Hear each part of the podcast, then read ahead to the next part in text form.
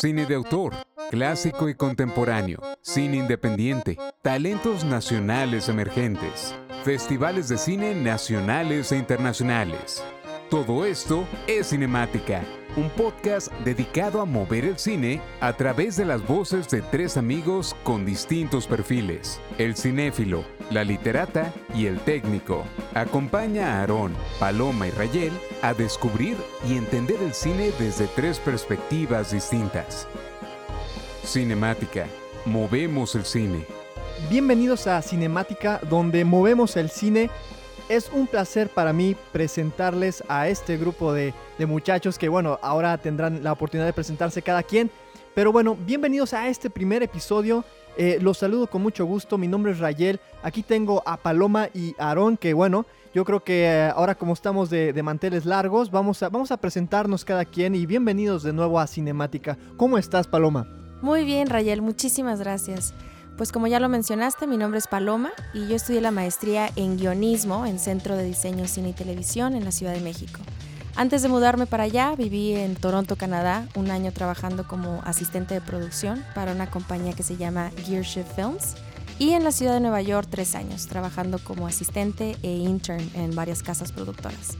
Mi enfoque en este podcast va a ser por el lado literario, ¿no? Analizar la estructura de los guiones cinematográficos, las técnicas narrativas que se utilizan y hablar principalmente de los factores que hacen que una historia te cautive, te emocione y te llegue así como analizar el por qué ciertas historias, sobre todo sus finales, nos terminan dejando pues muy insatisfechos.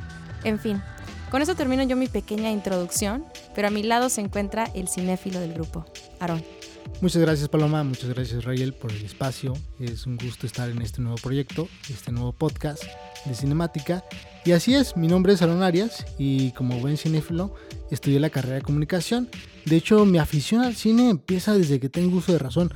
Mm, aventándome horas y horas de todas las cintas infantiles, sobre todo las de Disney, y creo que de ahí no paré. De ahí este, eh, la sala de cine se volvió algo místico para mí y no he salido al momento, ¿no? Sigue siendo algo recurrente en mi vida diaria. Eh, trato de actualizarme, de ver eh, todas las películas recientes. Y de hecho, como, como ven cinéfilo, tengo este, un perfil en Letterboxd, si me quieren seguir, seguir como arroba aronsky. Eh, ahí es una plataforma que te permite hacer registro de todas las películas que has visto como un tipo diario y pues al mismo tiempo reseñarlas. No las he reseñado todas, pero trato de hacerlo, ¿no? Es un ejercicio, ejercicio que vamos a estar haciendo más constante en este programa. Y es así como yo interpreto el papel de cinéfilo. Y es así como introduzco al líder de la industria cinematográfica aquí en Juárez, el gran Rayel Abad. Muchísimas gracias. Sí, como lo mencionas, eh, ya, ya hasta me sonrojé. Mi nombre es Rayel Abad. Eh, yo me dedico a hacer sonido. Soy un sonidista. Yo vivo, muero y hago todo lo que sea por el sonido. Parte de mi trabajo es, es más, más que nada en, cine documental. Mi trabajo ha estado también presente en festivales como el Festival de Cine de Tribeca con la película Home and Away. Eh, tuve el privilegio de estar en el Festival Internacional de Cine de Toronto en la premiere de Ready for War. Esta, este es un documental en el que su servidor hizo el sonido directo, en la cual relata las historias de tres veteranos de Estados Unidos deportados en México. Y es, es, un documental que por cierto lo recomiendo mucho. También estuvo en el Festival de Cine de Candem, un festival que es meramente de cine documental, que por cierto, tengo que presumirles, fue nominada a Mejor Película para el Harold Award también he trabajado para marcas como Showtime, New York Post, Spotify, CNBC, Atlas Film, Vice, entre muchas más. Y bueno, últimamente estoy tratando ya también de hacer mi carrera como director. He tenido por ahí unas piezas. Primero empecé con documentales cortos, pero mi trabajo más reciente fue en 2018 con un cortometraje llamado La Casita de Mati, que también estuvo en festivales como el Festival de Montevideo Fantástico, Los Ángeles Cine Fest el Paso Film Festival y entre otros. Entonces, eh, aquí estamos haciendo algo diferente, un podcast y muchísimas gracias por la invitación. Vamos a ver cómo nos va. Pero bueno, empezamos con el tema de hoy, que yo creo que es algo algo importante, ¿no? Que es la pasión y qué es lo que nos qué es lo que nos llama en el cine.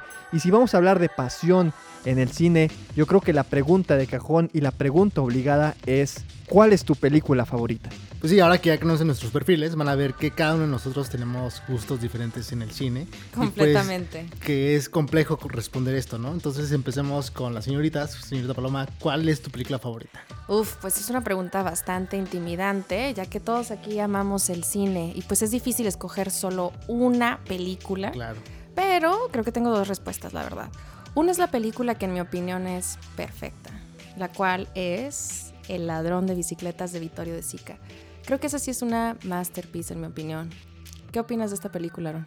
Sí, creo que Vittorio de Sica en esta película aborda muy bien el tema social, sobre todo la realidad en Italia que se vivía pues con las clases sociales trabajadoras y cómo a raíz de que le roban su bicicleta pues todo se rumba, ¿no? Sí, la historia te cautiva desde que inicia, es una historia bastante simple, como ya lo mencionaste, es la historia es un hombre al que le roban su bicicleta y su mundo se pone de cabeza por el contexto social en el que se encuentra.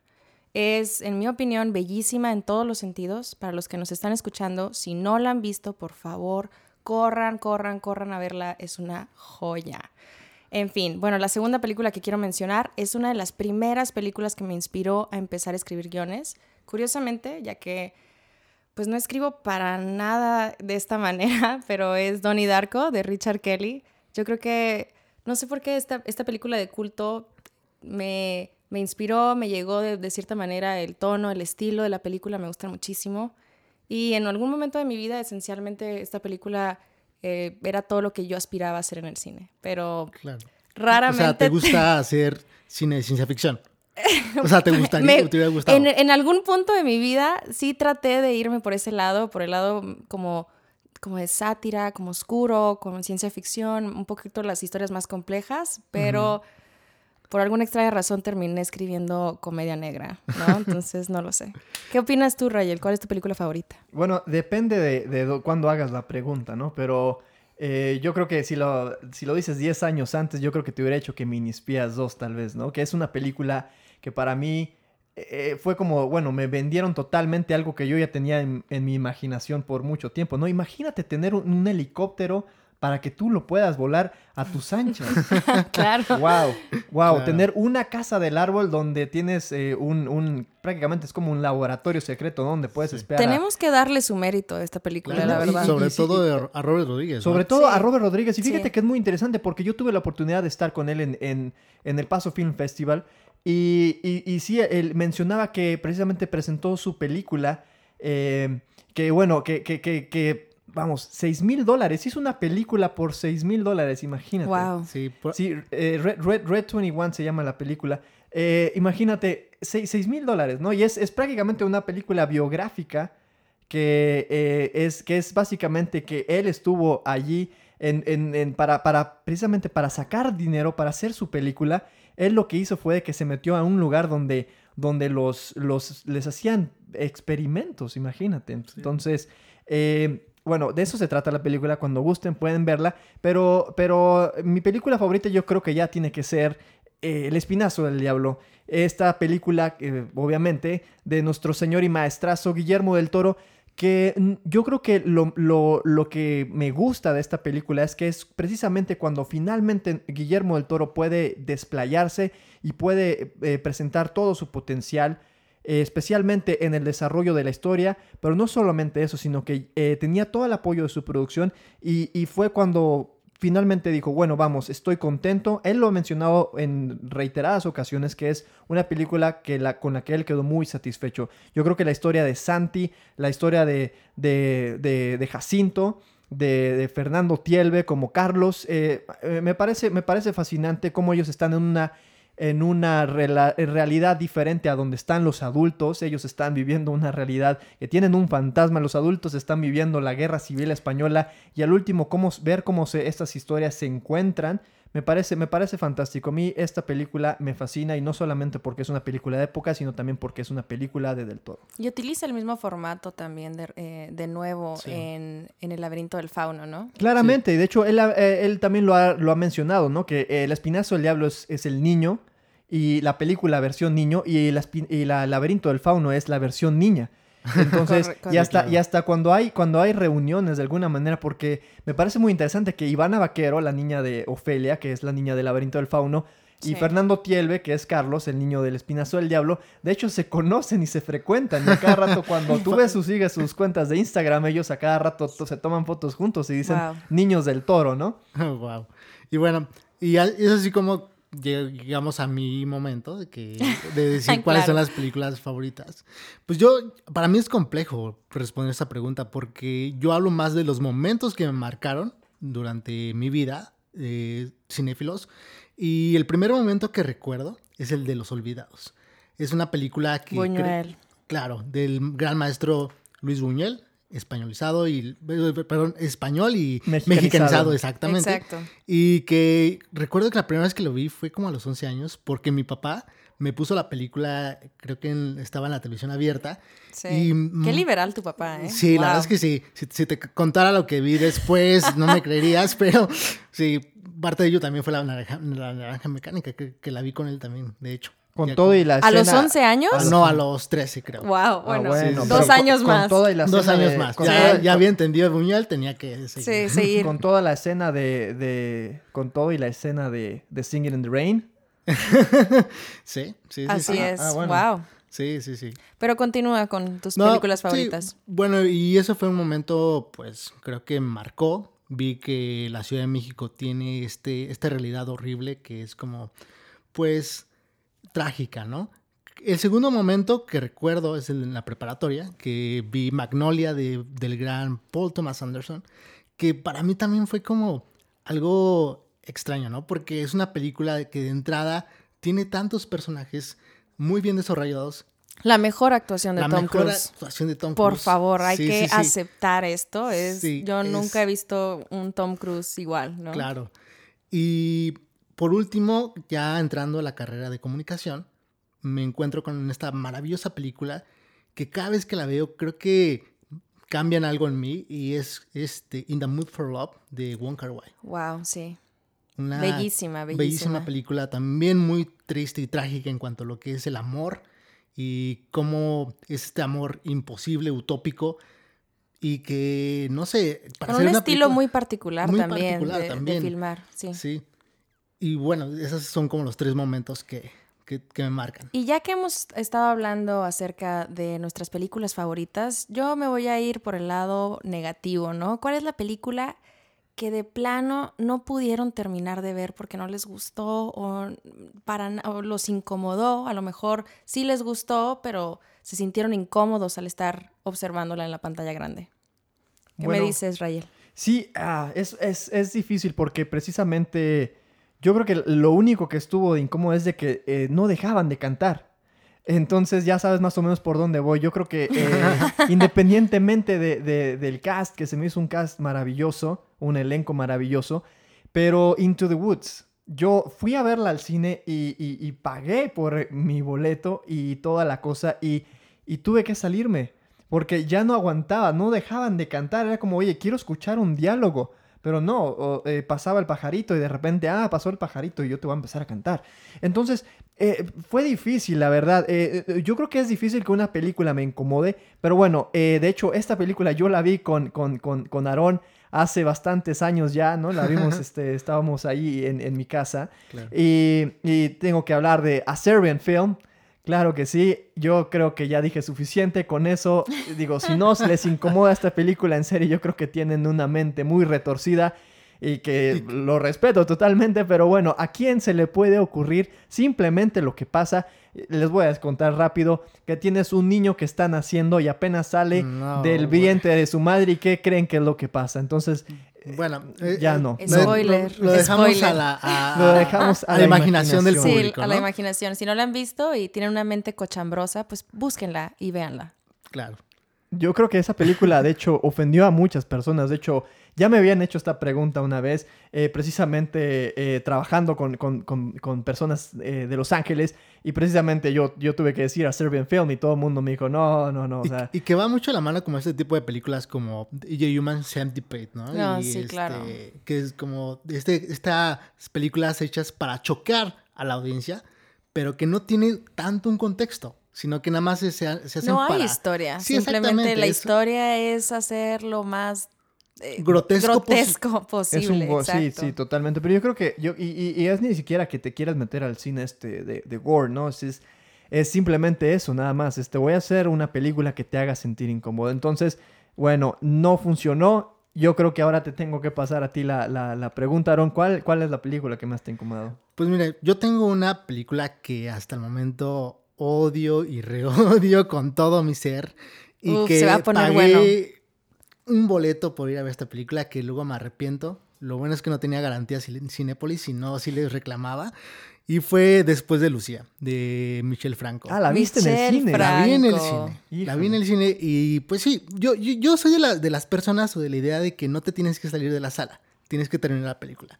Creo que más, por más que nada por el respeto de que pues ya pagaste la, la película, ya vas, o sea, de tu tiempo, de que no lo desperdiciaste y bueno, ya al menos la, la culminaste, ¿no? Pero después de Lucía me costó mucho, mucho trabajo. De entrada creo que Michelle Franco imita mucho a Michael Haneke imita todos los planos, imita, este, incluso al final se lo fusila, ¿no? Entonces se ve como el bajo talento que tiene Michel Franco, o que es, es un, es un director que está hecho para festivales y para críticos que lo alaban, pero pues que a la larga también fuer- forza muchas sus historias. Es muy como si vieras, si pasara un capítulo de La Rosa de Guadalupe a la cinematografía. De ¿no? acuerdo. Entonces, y la otra que me incomodó, yo creo que por escenas explícitas, fue Ken Park, de Larry Clark. Porque era como ver porno. O sea, creo que ni siquiera era una película que tuviera un contexto o una historia, sino que eran escenas muy explícitas y, que, bueno, o sea, Larry Clark es este, conocido por hacer este tipo de escenas muy polémicas. Y bueno, es, es una película que me incomodó. Más allá de que, por ejemplo, que me preguntabas que a los 13 años vi La Naranja Mecánica y esta escena de Singing in the Rain, creo que no me incomodó tanto como esto. Porque realmente era como ver porno en la pantalla con una justificación Wow, sí. cinematográfica. Exacto. Ya, claro. Y bueno, y, Y- y- y- y, por ejemplo, tú, Paloma, ¿qué, qué nos puedes decir? Yo creo que es, eh, déjenme decirles para que les dé el contexto, es muy difícil incomodar a Paloma. No, Entonces, por esto, e- esto tiene que ser algo que de verdad, wow, de wow. verdad, de verdad incomoda. Que, bueno, por favor, deleítanos. Mira, yo la verdad es que la siguiente película que voy a introducir es una película que me gusta muchísimo, pero si pienso en películas que me han incomodado en el transcurso de mi vida, pues tengo que mencionar a Salvo o Los 120 días de Sodoma de. Pier Paolo Pasolini. Qué ¿no? bueno que es una, que es una, que es una obra literaria del Marqués de Sade. Máster de los Masters Pasolini, qué bruto, pero es una película fuerte. Todos, Sí. todos tenemos que admitir que es una película bastante fuerte, es poderosa, tiene un contexto político increíble, pero la primera vez que la vi, este, estaba, eh, de hecho, en centro, la vi en, en el salón y hasta una de mis compañeras, cuando estábamos en el tercer acto, ¿no? Que están cenando lo que tienen que estar cenando. Bueno, una, una de mis compañeras casi se sale del salón al baño a vomitar. No. Entonces, es, es una escena bastante fuerte, es una película muy fuerte y pues sí. Y sí. polémica, Y porque polémica, fue la exacto. última película de Pier Paolo Pasolini y a raíz de esto la asesinan. Es algo también que tiene como ahí un Grotesco, contexto. grotesco. El, el contexto no solo social y político de la película, pero también en, eh, del, del autor. Y bueno, también creo que en- hablando de este, de este tipo de cine, este, pues que nos incomoda, hablemos también de otro cine que creo que casi la gente no habla y- o casi no dice que es su película favorita y hablo del cine nacional, ¿no? Del cine mexicano, porque casi siempre tenemos gustos muy de internacional y pero nunca hemos hablado, por ejemplo, de un gusto nacional, ¿no? Y yo, yo, yo diría, la primera pregunta es, ¿cuál es tu película del cine mexicano? ¿Favorita? Ajá. Bueno, eh, bueno, yo que la había mencionado que pues, fue El Espinazo del Diablo, pero eh, hay que recordar, sí, esta no es una película meramente mexicana, es una película dirigida por Guillermo del Toro, que él quería dirigir en México, pero al último se encuentra con todas estas trabas que a veces, que a veces sucede en nuestro México lindo y querido, que ya les hablaremos un poco de eso más adelante, ¿no? También, eh, porque precisamente la idea de este podcast es de que eh, vamos a cubrir más del cine mexicano, vamos a estar dando el seguimiento a directores que vienen, que vienen, vienen fuertes, que vienen en la media tabla o tal vez hasta en la tabla un poco más abajo, ¿no? Pero yo creo que esa es la intención. Y para contestar tu pregunta, eh, bueno, matando cabos tiene que ser. Yo creo que esa es una película. Sorpresa, donde- sorpresa. Sí, no, sí, pues si quieres que sea sorpresa, de verdad. Yo creo que yo la venía a venir desde hace mucho. Sí. Eh, eh, los personajes, yo creo que tienes todo lo que necesitas. Es, es, es, es sarcástica, es chusca, pero a la vez es, es seria. Eh, y aparte, bueno, tenemos esta escena fabulosa que yo, a mí no me deja sorprender. Yo la sigo viendo y digo, ¿cómo le hicieron para meter un carro al Estadio Azteca Claro. y echarlo por el campo de fútbol? A mí se me hace increíble el desarrollo del personaje como, como mascarita, que hasta la fecha m- todavía, todavía a- a- al, tremendo Joaquín Cosío le siguen preguntando, le siguen haciendo bromas del mascarita, tanto el mascarita como el cochiloco, pero yo creo que más de, de su personaje como mascarita, eh, se plasma totalmente el mexicanismo y como que esta, esta locura, ¿no? De, de qué es ser mexicano, donde te encuentras a cada personaje, porque hay, hay que, hay, que, hay, que ser, hay que ser honestos. Esa es, esa, es, esa es la vida del mexicano. Yo, yo creo que todos nos podemos identificar que tenemos amigos y conocidos que, que, que, que, que, vamos, que son de locura. Y- Bueno, yo, yo, yo, mi película preferida del cine mexicano, definitivamente me voy a ir por Guillermo del Toro eh, otra vez, Claro. pero por Cronos. wow. Cronos, sí. este, su, su primera película me gusta muchísimo. Pero claro, Guillermo del Toro es un, es un maestro para contarnos cuentos de hadas, este, historias fantásticas, llevarnos de nuevo esta, a esta realidad donde tenemos monstruos debajo de la cama, ¿no? Entonces, este, siento que Cronos, la primera vez que la vi, me impactó muchísimo, no solo por ser cine nacional, sino por lo bien que está, que está hecha. Claro, y que marca como esta tendencia a hacer este artefactos o personajes criaturas, ¿no?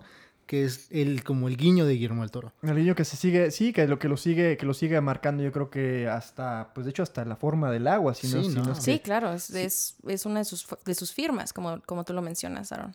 Sí. Totalmente. Y, y bueno, ya que, ya que estamos con, con, con esta, con, esta, con esta recopilación, ¿cuál sería entonces la tuya, Aaron, de, de películas mexicanas favoritas? Pues bueno, eh, empecé con Los Olvidados, pero pues también otra que me encanta es este Los Caifanes. Es Ah, una claro. película de los 70 que hay, hacen que bueno, ahí el personaje principal es la Ciudad de México en los años 70 y cómo existe una dualidad entre las clases sociales, ¿no? Es con el gran Oscar Chávez, cantante, eh, este poeta también que acaba de fallecer y en, esta película eh, él hace la música de toda la película, ¿no? Y también es escrita por Carlos Fuentes. Es una película que el, el propio Carlos Fuentes eh, escribe porque quiere demostrar que la Ciudad de México tiene mucha fantasía, tiene como este surrealismo, ¿no?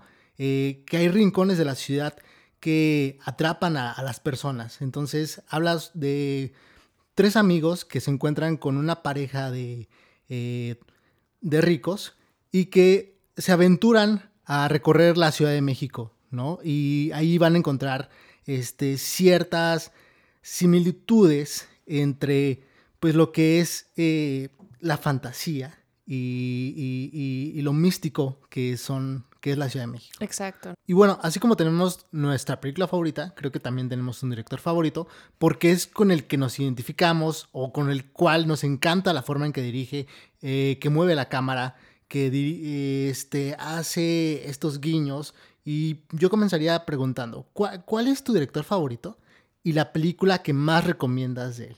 Creo que yo tendría que irme por Master de los Masters, Federico Fellini. Ocho y medio es la película que más recomiendo. Creo que, bueno, todas sus películas, la verdad. Todas las películas de Fellini las recomiendo ampliamente, pero en especial ocho y medio. Creo que esta película me cautivó, me tomó de sorpresa en cuanto empezó con su primera secuencia. No sé si todos la recuerden, la del sueño.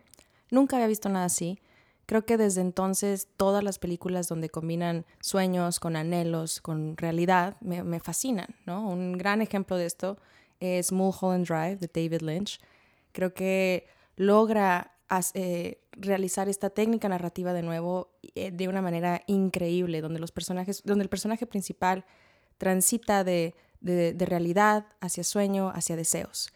Entonces me, me gusta muchísimo. Sí, que es algo icónico de David Lynch, ¿no? Que siempre juega con los sueños y las pesadillas y que todo es onírico. Exacto, exactamente. Y otro director que debo de mencionar, que últimamente me ha fascinado mucho su estilo, es Louis Malle, francés. También me gusta mucho. Elevator to the Gallows o Ascensor para el Cadalso con el soundtrack de Mal Davis es buenísima.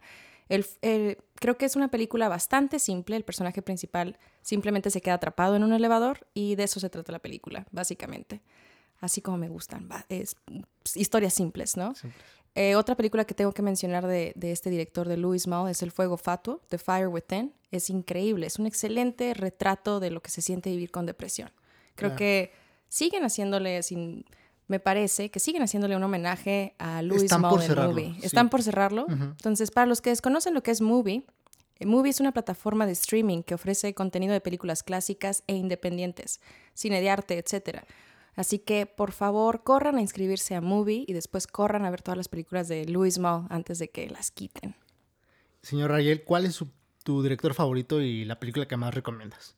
Bueno, es una pregunta difícil, eh, no solamente porque, bueno, mucha gente dice, bueno, tu director favorito, pero yo me voy a ir totalmente a lo técnico y es un director que de verdad eh, me fascina cómo diseña sus películas basado también en el diseño sonoro. A mí me pareció una aberración eh, aquella vez de la entrega de los Oscars cuando le dieron el Oscar a mejor sonido y a mejor, bueno, diseño de sonido y, mezcla de sonido a Dunkirk, esta película del señor Christopher Nolan, que por cierto, déjame decir, eh, me encanta. Controversial. No, me encanta la película, pero me encanta, pero esa no se merecía el Oscar, al menos a sonido.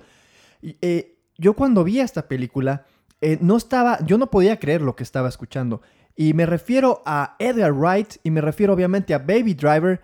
Esta película, esta película de verdad es sorprendente. Si usted se pone a escuchar la película con, con audífonos o como, quiera, como quieran escucharla, es, es, es, de verdad, de verdad increíble la manera en que la, que la disparan para, para que todas las escenas coincidan con, la, con la banda sonora. Y no, no solamente eso, hay que recordar que, y esto no es un spoiler, déjame decirte, y aparte es una película ya, ya, de... Ya, pasó, ya, pasó, ya pasó, ya pasó. Eh, de hecho es de 2017, sí.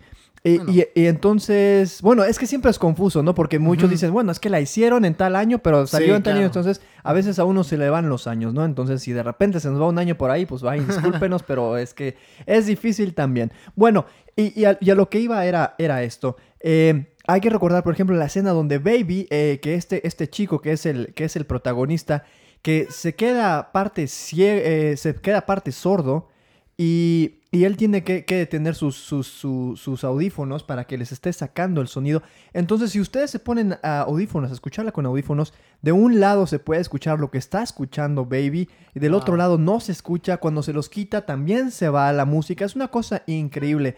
Entonces, yo creo que eh, tanto por su desempeño y tanto su, de alguna manera, su, su, su, pasión por el sonido, yo creo que Edgar Wright tendría que llevarse al menos mi, mi, mi corazón en esto de mi director favorito, ¿no? No solamente también por, por, por Baby Driver, sino también por Scott Pilgrim. Claro. Y por Shaun of the Dead, como, como estas, estas películas icónicas que ya está de culto, ¿no?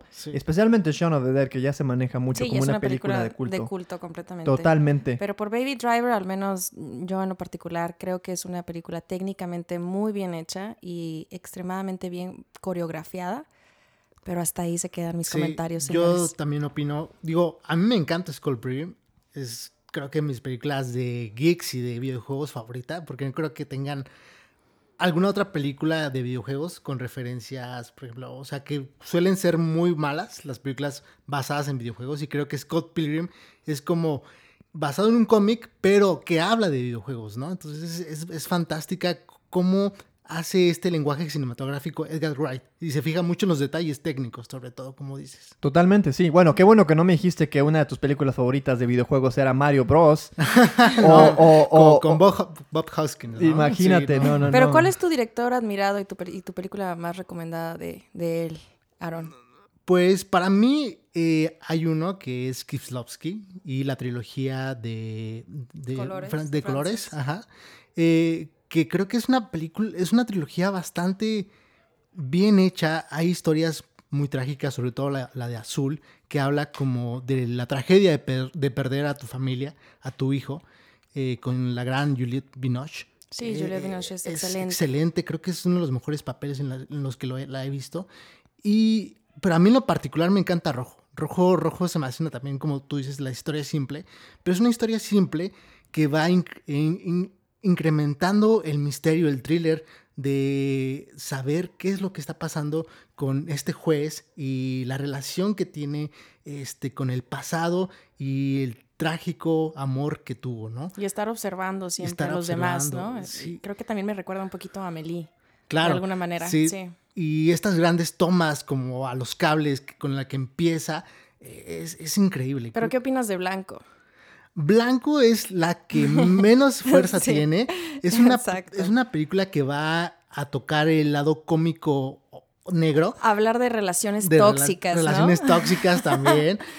Pero me encanta la venganza también que hay al final de la película, ¿no? Con esta persona que empieza muy inocente, incluso tonta o torpe, y que acaba siendo como una persona totalmente inmoral, ¿no? Exacto, sí. Y un desgraciado. Entonces. Que pase el desgraciado. Exactamente.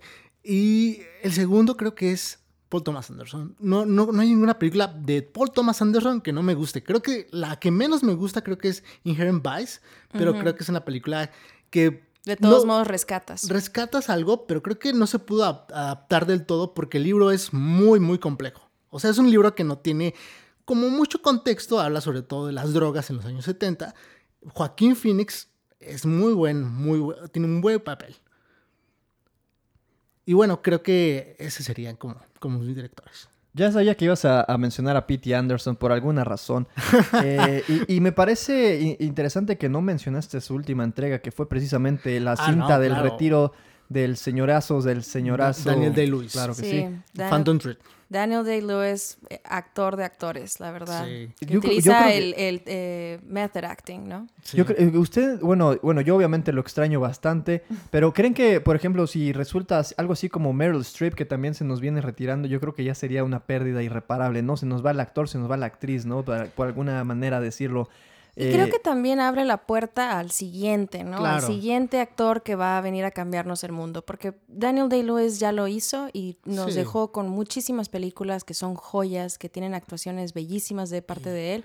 Pero creo que ya es, tiempo, es hora de encontrar a, nuestro, a nuestra siguiente estrella. Rápido, antes de irnos, me interesa saber esto. Tu película de Daniel Day-Lewis, ¿cuál sería, Arca?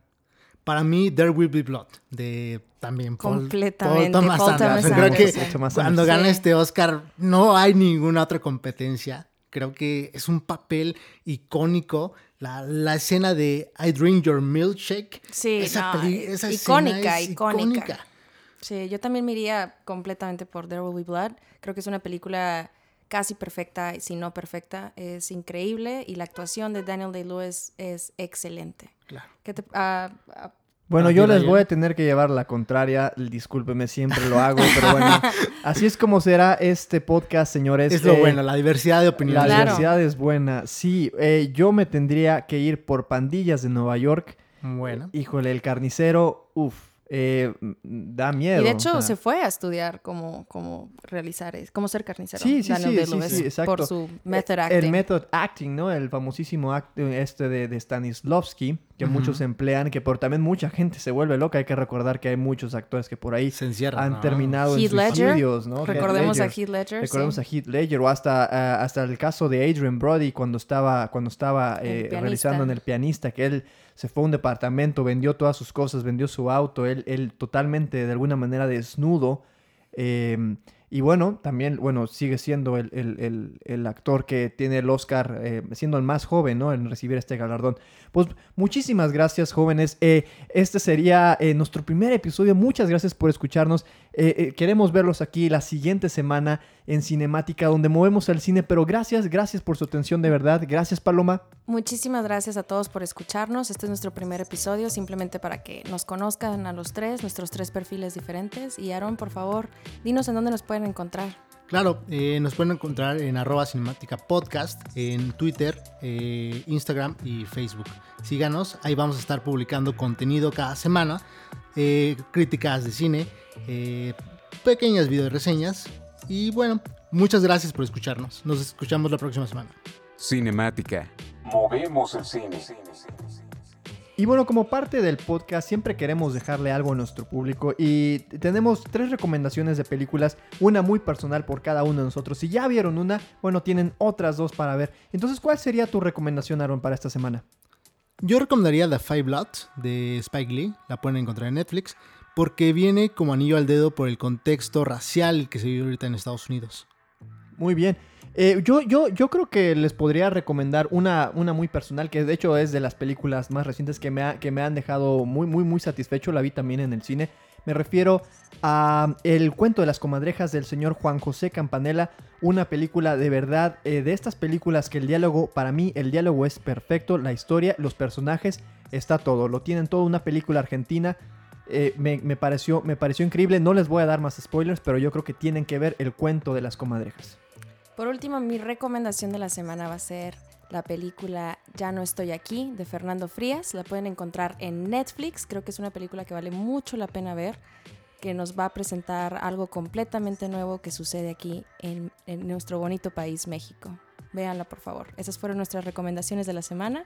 Espero las disfruten, las vean y cuéntenos qué pensaron.